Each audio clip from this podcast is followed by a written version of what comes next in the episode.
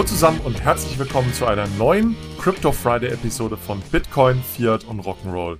Mein Name ist Manuel und heute fangen wir mit einem ersten Teil von einem Zweiteiler an zum digitalen Euro. Denn ich möchte mit euch diese Woche und nächste Woche recht detailliert über den aktuellen Stand vom digitalen Euro-Projekt der EZB gehen. Warum das Ganze? Die EZB hat ihre zweijährige Untersuchungsphase vor rund einem Jahr begonnen und hat daher nun kürzlich einen Bericht über den aktuellen Stand der Untersuchungsphase herausgegeben und gibt somit also einen aktuellen Überblick über den Stand der Entwicklung des digitalen Euro-Projektes.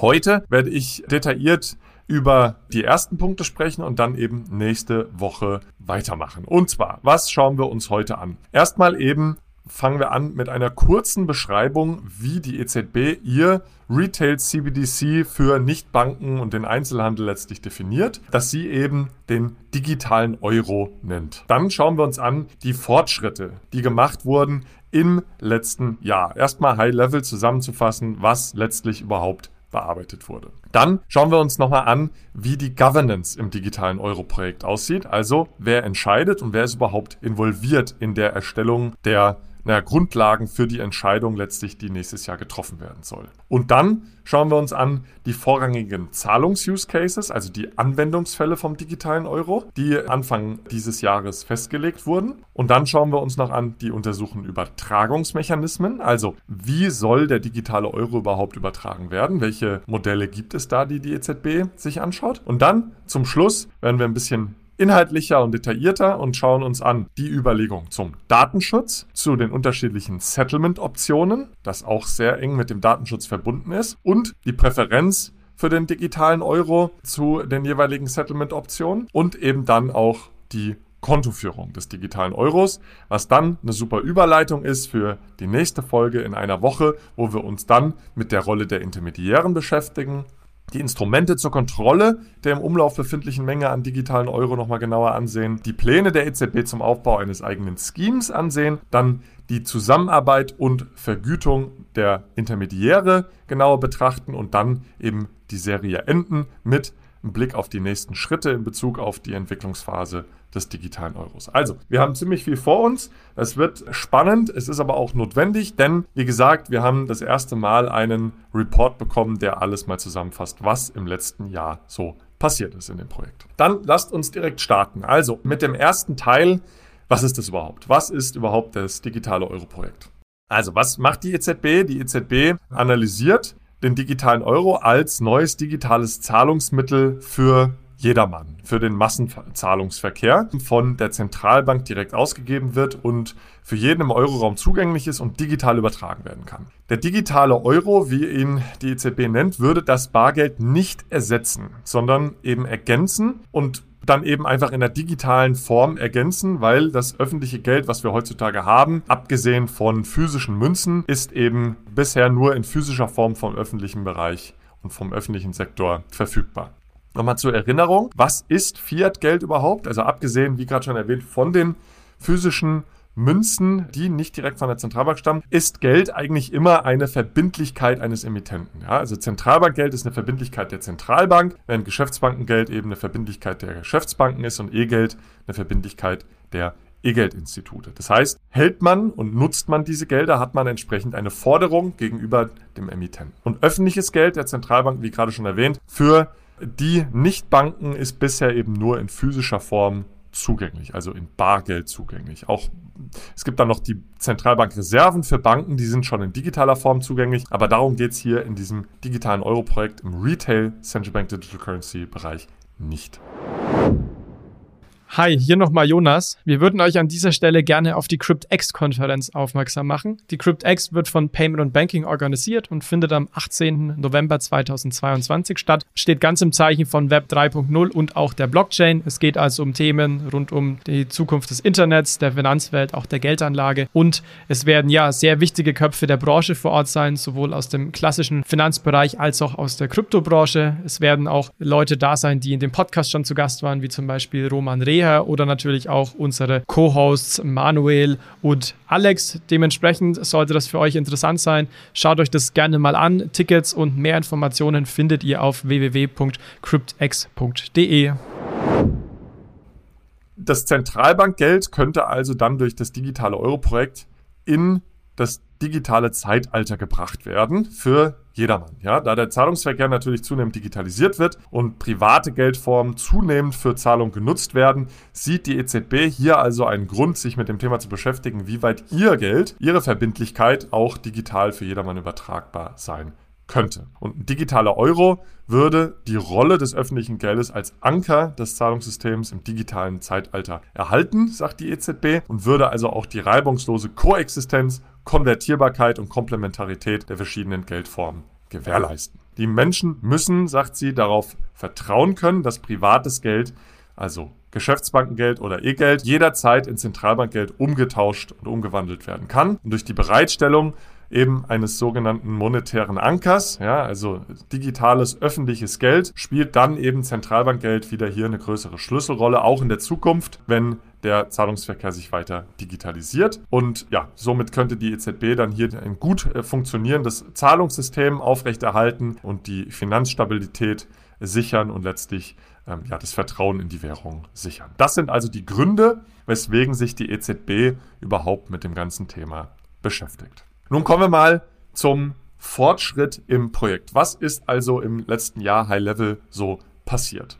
Die EZB, die hat erstmal zwei Übertragungsmechanismen definiert. Einmal können die Transaktionen von einem digitalen Euro online getätigt und dann eben auch von einer dritten Partei, also einem Intermediären, validiert werden, sowie aber auch ähm, eine Peer-to-Peer-Lösung mit Offline-Zahlung. Das schaut sie sich eben auch an. Ja, also diese zwei äh, Überweisungs- oder Übertragungsmechanismen. Im März hat sich dann die EZB auf die Anwendungsfälle für den digitalen Euro konzentriert, beziehungsweise hat sich da festgelegt und will also hier am Point of Sale Zahlungen anbieten, also an, an der Ladentheke sozusagen, im Onlinehandel, im E-Commerce, mit Peer-to-Peer-Zahlung, also direkte Zahlung zwischen Personen und aber auch Government-Zahlungen, also Zahlungen vom Staat oder an den Staat. Und da ist ganz interessant, wenn wir jetzt nochmal drauf schauen, dass sie eben auch an der Offline-Funktionalität arbeiten, dass hier also auch insbesondere ein höherer Datenschutz ähm, und eine höhere Privatsphäre entstehen soll. Dazu kommen wir aber noch gleich. Und sie möchte eben weitere Optionen prüfen, eben diese bargeldähnlichen Merkmale nachzubilden, also einen größeren Datenschutz für Transaktionen mit geringen Beträgen zu ermöglichen. Entweder offline, aber auch online. Das schauen wir uns gleich auch noch genauer an. Im Juni hat dann die EZB geprüft, wie der digitale Euro gestaltet werden könnte, um zu vermeiden, dass er sich eben negativ auf die Finanzstabilität auswirkt und die aktuellen Intermediäre, also die Banken, disintermediert. Ja? Ähm, und da geht es einfach nur darum, dass verhindert werden soll, dass der digitale Euro als Anlageform oder als Investment benutzt werden kann. Und da hat sie sich festgelegt auf zwei unterschiedliche Methoden, die sie sich genauer ansieht. Einmal Grenzwerte, also maximale Holding-Mengen, ja, die man halten kann und ähm, ja, vergütungsbasierte oder zinssteuernde Instrumente. Und die werden beide eben in die Gestaltung eines digitalen Euros eingebettet sein, um äh, eben diese übermäßige Nutzung als Anlageform zu vermeiden. Und zuletzt hat sich die EZB ziemlich intensiv mit dem Vertriebsmodell beschäftigt. Also welche Rolle spielt überhaupt die EZB und der Privatsektor bei der Verteilung des digitalen Euros? Also wie wird der überhaupt übertragen? Wer rechnet dann ab? Also wer settelt? Ähm, wer führt Konto? Ja? Und welche Auswirkungen könnte das eben auch auf die festgelegten Kriterien haben, insbesondere Privatsphäre. Und äh, das sind also die letzten Entwicklungen und die schauen wir uns dann teilweise diese Folge, aber dann auch nächste Folge in der nächsten Woche nochmal an. Das ist also mal zum Fortschritt im Projekt zu sagen. Nun, zu guter Letzt, bevor wir tiefer reinsteigen in die jeweiligen Inhalte, möchte ich aber noch über die Governance sprechen. Also, wie ist dieses Projekt überhaupt aufgesetzt, wer leitet es und wer entscheidet. Und die Governance sieht so aus, dass es ein Gremium gibt, das für die Entscheidung des digitalen Euro-Projekts oder für die Entscheidung im digitalen Euro-Projekt zuständig ist. Und das ist die sogenannte High-Level Task Force on Central Bank Digital Currencies, die sich aus Vertretern der EZB und der nationalen Zentralbanken des Euroraums zusammensetzt.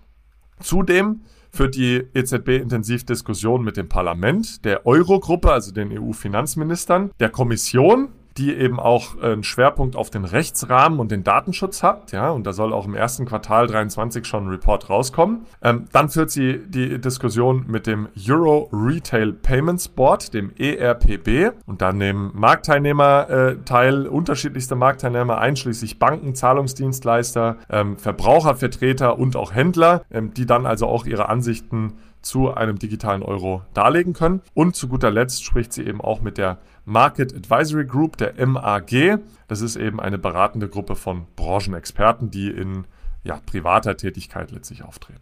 Gut, dann kommen wir doch mal zu den Anwendungsfällen, den Use Cases. Ich habe es eingangs schon äh, kurz erwähnt. Es geht eben einmal um die Zahlung am Point of Sale im E-Commerce und die Zahlung zwischen Personen, Peer-to-Peer Personen und aber eben auch zwischen Regierungen und Privatpersonen, also entweder für die Auszahlung von Sozialleistungen, aber auch andersrum von Use Cases für die Zahlung von Steuern. Und das äh, bedeutet aber nicht, also dadurch, dass sie jetzt auf diese Use Cases, auf diese Anwendungsfälle fokussiert, bedeutet nicht, dass sie sich nicht auf andere Zahlungssegmente und andere Use Cases noch fokussieren wird, äh, beziehungsweise dass der digitale Euro nicht auch für andere Use Cases benutzt werden könnte, ja, in der Zukunft. Allerdings fokussiert sie sich jetzt erstmal hier auf diese Anwendungsfälle. Und da ist es, glaube ich, einfach wichtig nochmal hervorzuheben, alles in allem sind es Anwendungsfälle, die bereits heute von Lösungen befriedigt werden. Ja? Also der Markt scheint da eigentlich erstmal gesättigt zu sein. Es gibt kein Marktversagen. Ich habe jetzt kein Problem, E-Commerce an der Ladentheke auch zu zahlen oder auch das Geld äh, zu meinen äh, Kumpels zu senden. Ja? Allerdings sind das zum Teil halt eben Lösungen, die nicht von europäischen Initiativen und europäischen Anbietern ähm, ja, angeboten werden. Und das ist sicherlich einer der Kernpunkte auch für die EZB, dass sie hier dieses digitale Euro-Projekt weiterbringen will. Es hat auch eine geopolitische Komponente.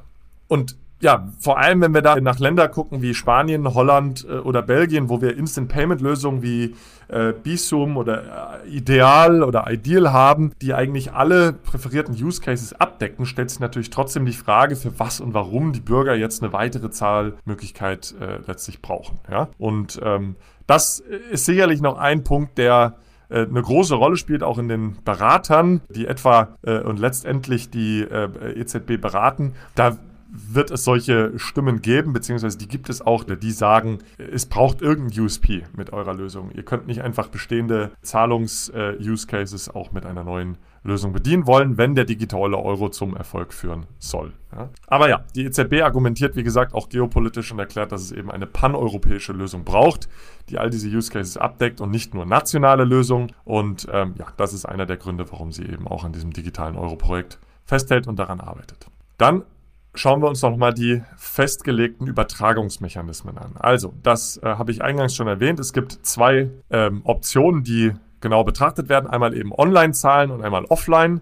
Zahlungen. Äh, die Online-Zahlungen eben werden von einer dritten Partei validiert, von einem Intermediär, der dann auch die Transparenz über die Transaktionsdaten bekommen soll, um eben die AML, Anti-Money Laundering und Terrorismusfinanzierungskontrollen durchführen zu können. Und die zweite Variante sind eben die Offline-Zahlungen über sichere Hardware-Geräte von Peer-to-Peer. -Peer. Das ist natürlich dann näher am Bargeld. Es braucht kein Intermediär. Allerdings äh, sagt die EZB hier in dem Report jetzt, dass die technische Machbarkeit und insbesondere auch der rechtliche Rahmen hier weiter geprüft werden muss. Ja? Also die Markteinführung dieser Lösung ist ungewisser, da sie von technologischen Innovationen, aber auch regulatorischen Änderungen und der Toleranz gegenüber äh, Sicherheitsrisiken stark abhängt. Ja? Und sie sagt also, es könnte sein, dass das noch äh, etwas länger dauert, bis man hier eine Lösung letztlich an den Markt bringen kann. Sie schaut sich wohl darüber hinaus auch noch Peer-to-Peer-Online-Zahlungen über sichere Geräte ohne Intermediär an. Ähm, aber diese Option befindet sich wohl noch im Versuchsstadion, wird wahrscheinlich nicht in der ersten Version verfügbar sein ähm, und wird somit also in der ersten Phase auch nicht weiter analysiert. So, dann kommen wir zum großen wichtigen Punkt, der auch eigentlich ziemlich früh schon adressiert wurde in dem Projekt, und zwar der Datenschutz. Und da sagt die EZB jetzt in diesem Report, also die vollständige Anonymität wird aus Sicht der öffentlichen Ordnung nicht als praktikable Lösung und Option angesehen. Denn hier äh, würde es also möglich sein, illegale Nutzung des digitalen Euros letztlich zu haben äh, und eben auch keine Möglichkeit äh, zu haben, die Nutzung als Investition einzuschränken. Also zu verhindern, dass also große Mengen an Geld in den äh, digitalen Euro fließen, wenn das alles komplett anonym ist. Das äh, finde ich auch nochmal interessant, dass sie diesen Aspekt auch nochmal mit aufnimmt. So, das heißt, die Baseline für den Datenschutz im digitalen Euro wird auf jeden Fall der Standard-KYC-Prozess bei Banken, den wir heutzutage schon kennen, sein und eben auch der Standard-Datenschutz, den wir heutzutage haben. Allerdings beschäftigt sich die EZB jetzt trotzdem mit Varianten und zwar einmal online und aber eben auch offline, wie gerade schon erwähnt, wie man den Datenschutz erhöhen könnte. Und zwar Sie nennt diese Option beim Online-Bereich selektiver Schutz der Privatsphäre. Es würde also eine größere Privatsphäre für Zahlungen mit geringem Wert ermöglichen. Ja? Die Nutzer müssten sich also bei der erstmaligen Verwendung des digitalen Euros ganz normal identifizieren, aber dann könnten vereinfachte Sorgfaltsprüfungen durchgeführt werden von den Intermediären, sodass dann ein höheres Maß an Privatsphäre für Zahlungen mit geringem Wert und äh, dadurch natürlich geringerem Risiko möglich wäre. Die zweite Option eben in dem Bereich Offline-Zahlungen ähm, würde ja im Bereich von Kleinstbeträgen in unmittelbar räumlicher Nähe, wenn man dann also zum Beispiel über NFC die Handys aneinander hält und das Geld überträgt, einen größeren Schutz der Privatsphäre ermöglichen. Da schreibt sie, während ähm, die Kunden bei der Anmeldung natürlich auch eine Kundenüberprüfung unterzogen würden, wären Echtzeitinformationen über die Bestände, die Guthaben und aber auch die Transaktionsbeträge nur den Nutzern selber und nicht Dritten wie zum Beispiel Finanzintermediären oder Banken, bekannt. Ja? Und durch die Beschränkung von Offline-Zahlungen auf die Kleinstbetragszahlungen äh, und äh, eben auf die Situation, in der der Zahler und der Zahlungsempfänger in unmittelbarer räumlicher Nähe befinden, könnte dann das Risiko der illegalen Nutzung genug eingedämmt werden. Ja, ähm, also, diese zwei Varianten sieht sie, um den Datenschutz und die Privatsphäre zu stärken. Aber sie sagt auch, weitere Arbeiten sind erforderlich um zu untersuchen, wie die beiden Optionen im regulatorischen Rahmen ermöglicht werden könnte. Also wie zum Beispiel ähm, ja, bestimmte äh, digitale Euro-Transaktionen mit geringem Wert ähm, von bestimmten AML- und CFT-Verpflichtungen ausgenommen werden können, wo sich dann eben auch die Intermediäre auf diese Rechtsprechung verlassen können. Und in diesem Zusammenhang befindet sich das Eurosystem eben auch im Gespräch mit der EU-Kommission und den europäischen Datenschutzbehörden und die EU-Kommission arbeitet daran und möchte in Q1 nächsten Jahres einen entsprechenden Vorschlag veröffentlichen. So. Und nun schauen wir uns noch zu guter Letzt an, wie das Settlement aussehen könnte und wie das Ganze mit den Accounts zusammenhängt oder den Wallets, wo die EZB letztlich ihr digitales äh, Geld, den digitalen Euro ausgibt und äh, letztlich diese Transaktion letztlich auch setteln kann. Also, die EZB sagt zum Settlement, dass die Fehler bei der Abwicklung von digitalen Euro-Transaktionen auf das Eurosystem zurückzuführen seien und schlägt daher vor, dass sie selbst das Settlement bzw. das Eurosystem das Settlement selbst übernehmen sollte. Ja? Und da stellt sich natürlich allererst die Frage, was ist das überhaupt? Was ist denn das Settlement? Und das kann eigentlich definiert werden als der Abschluss eines Zahlungsverfahrens mit äh, dem Ziel, die Verpflichtungen der Endnutzer durch den Transfer von Geld zu erfüllen. Heißt also, wenn man ein Geschäft eingeht, gibt es eben Forderungen, Verbindlichkeiten, man schuldet entsprechend den Übertrag eines Wertes, was dann Geld ist und sobald das Geld übertragen wurde, wurde gesettelt. Ja? Das heißt also,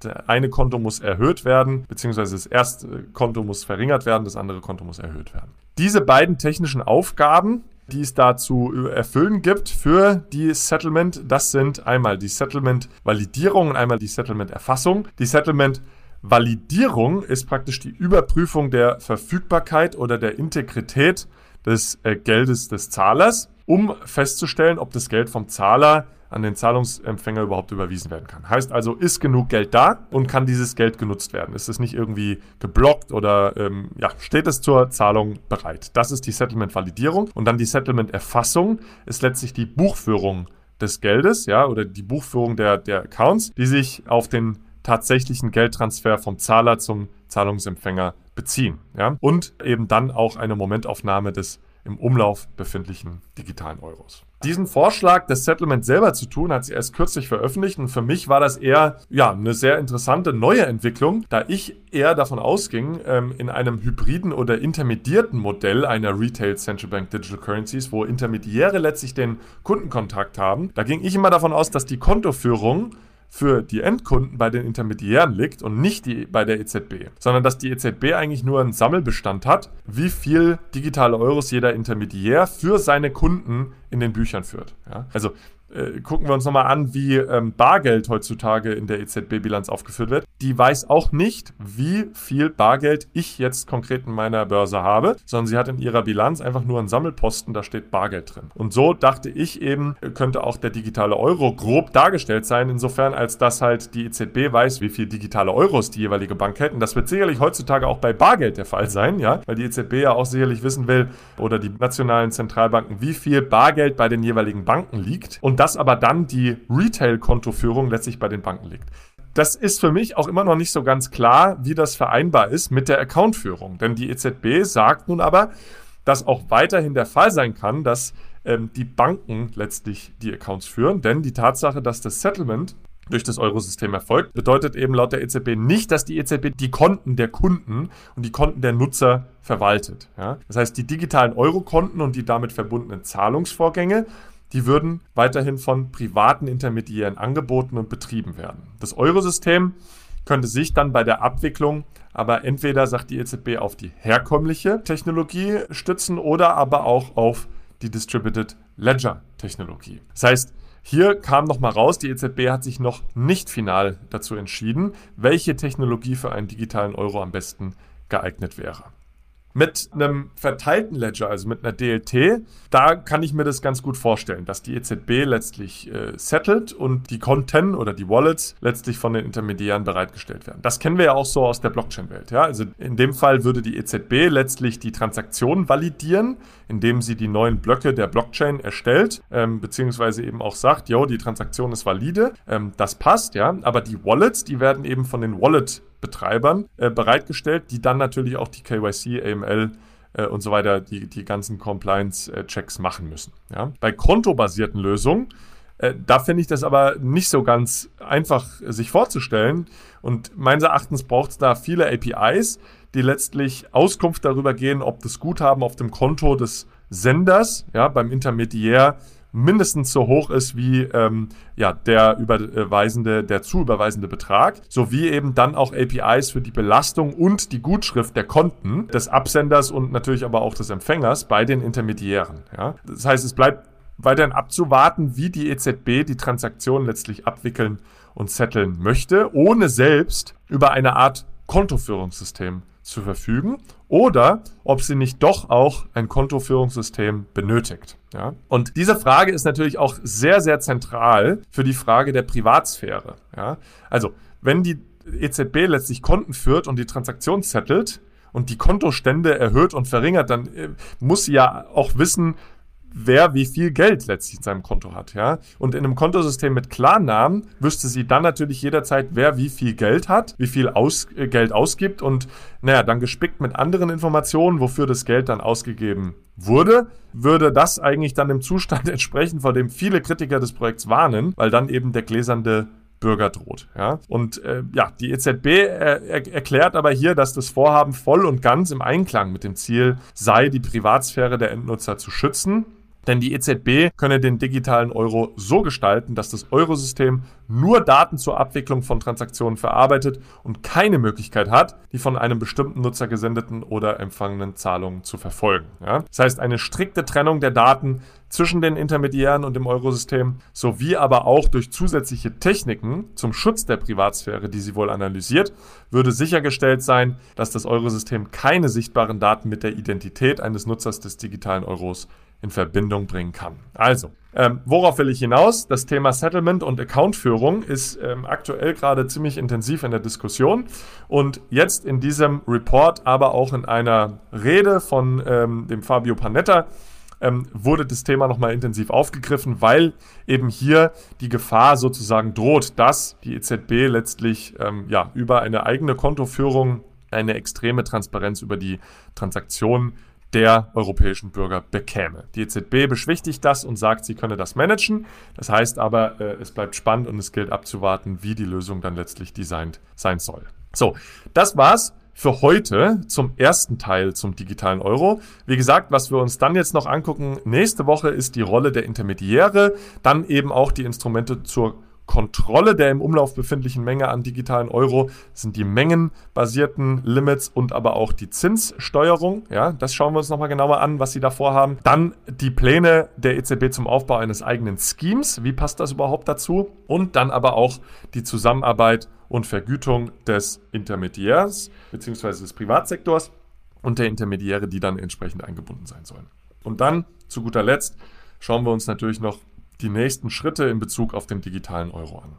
Das war's für heute. Ich hoffe, das war sehr hilfreich für euch. Ich hoffe, ihr habt nun ein besseres Bild schon mal durch den ersten Teil, wo die Reise hingeht mit dem digitalen Euro. Ich freue mich auf jeden Fall über eure Kommentare, aber vor allem auch über eine Bewertung auf allen Podcast-Plattformen, Apple Podcasts, Spotify, wo auch immer ihr den Podcast hört. Das hilft uns sehr, den Podcast noch bekannter zu machen und die Zuhörerzahl noch stärker zu erhöhen. Und ja, ich bedanke mich auf jeden Fall für eure Aufmerksamkeit und das Zuhören und freue mich, wenn wir nächste Woche uns wiederhören. Bis dahin, macht's gut. Tschüss. Achtung, Disclaimer. Die Inhalte spiegeln die private Meinung der Hosts wider, dienen ausschließlich der allgemeinen Information und stellen keine Anlageberatung oder Kaufempfehlung dar. Es gilt, do your own research, informiert euch, bevor ihr Investments tätigt. Das alles findet ihr auch auf unserer Website unter www.bfrr.de/disclaimer.